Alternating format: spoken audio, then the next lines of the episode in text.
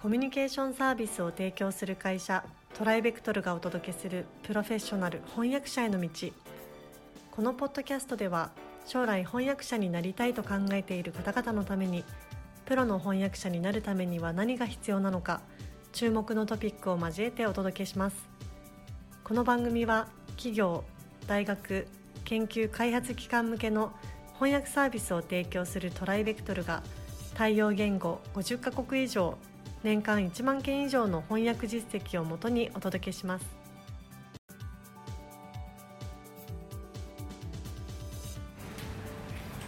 えー皆さんこんにちは。ポッドキャスト、えープロフェッショナル翻訳者の道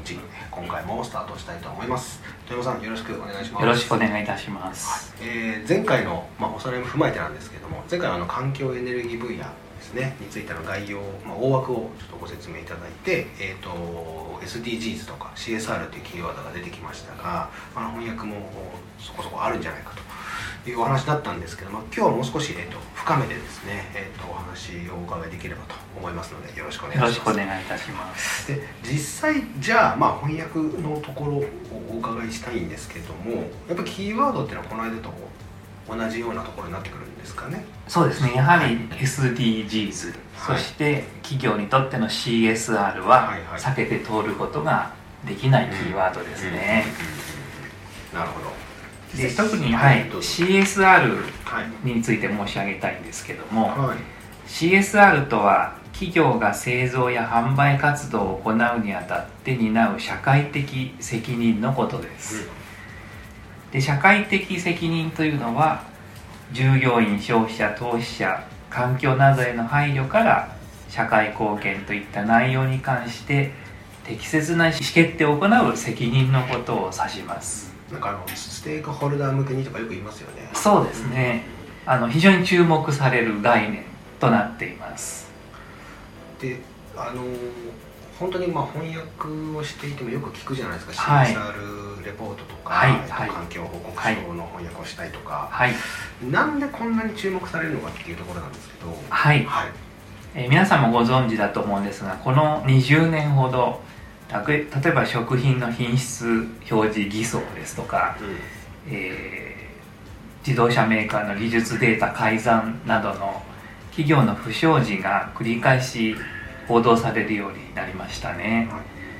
でこういうことが国内国外で大きな問題になってきています。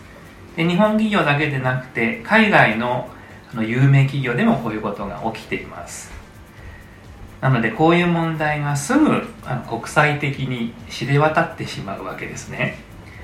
でこのような事情を背景に企業の生産活動に伴う環境破壊や社会貢献にも全世界から厳しい目が向けられるようになったというわけです。うんうん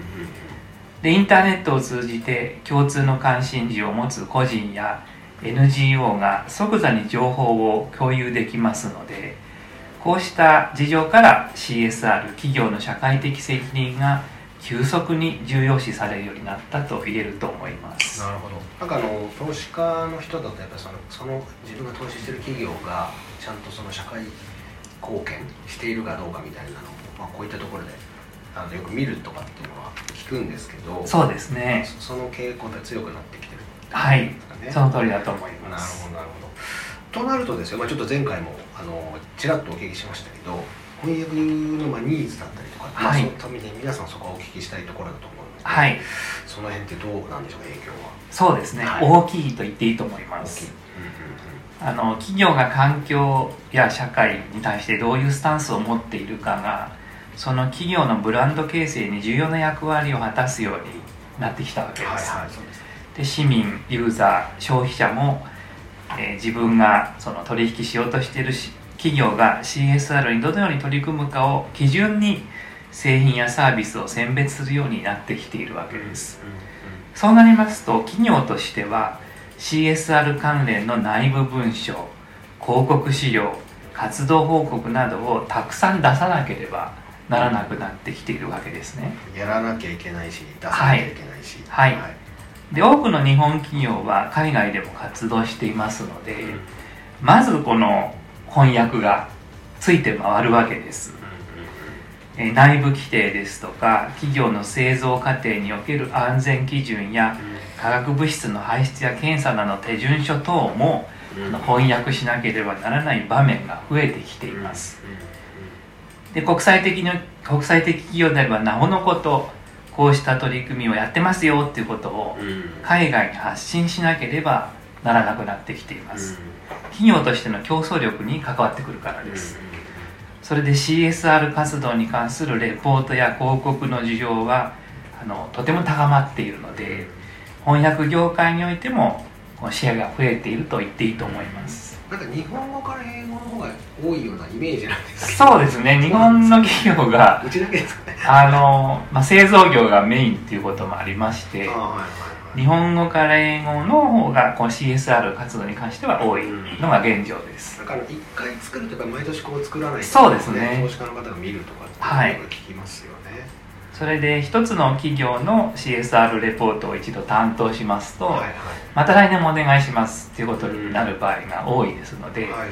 まあ、翻訳者の皆さんもぜひ、うん。えー自分がこう気になっている企業のことはよく調査して、うんうん。えー続けて担当できるように備えていただけるととても良いのではないかと思います。まあ、っていうところでいくと、まあ、その次回に多分つながっちゃうと思うんですけどどういったところをこうポイントを押さえていくとお毎年こう仕事をもらいやすいかはい、みたいなところはじゃあ次回そうですね。はい、教えていたはい、だければぜひお話ししたいと思います。ありがとうございます、えーそれでは今回ここまでとさせていただきたいと思います。小山さんどうもありがとうござありがいましたとうございました。現在弊社ではアート翻訳者養成講座オンラインを発売中です。この講座ではプロのアート翻訳者になりたい方向けに e ラーニング形式でアート業界全般やアートビジネスアート翻訳のポイントアート翻訳の未来についてなど総合的に学習できる内容になっております。ご興味のある方はトライベクトルアートでご検索ください。今回のポッドキャストはいかがでしたでしょうか？弊社では翻訳者志望の方からのトライアルも受け付けております。弊社ウェブサイト翻訳者募集のページをご覧ください。その他ご質問やお問い合わせはいつでも弊社ウェブサイトからご連絡ください。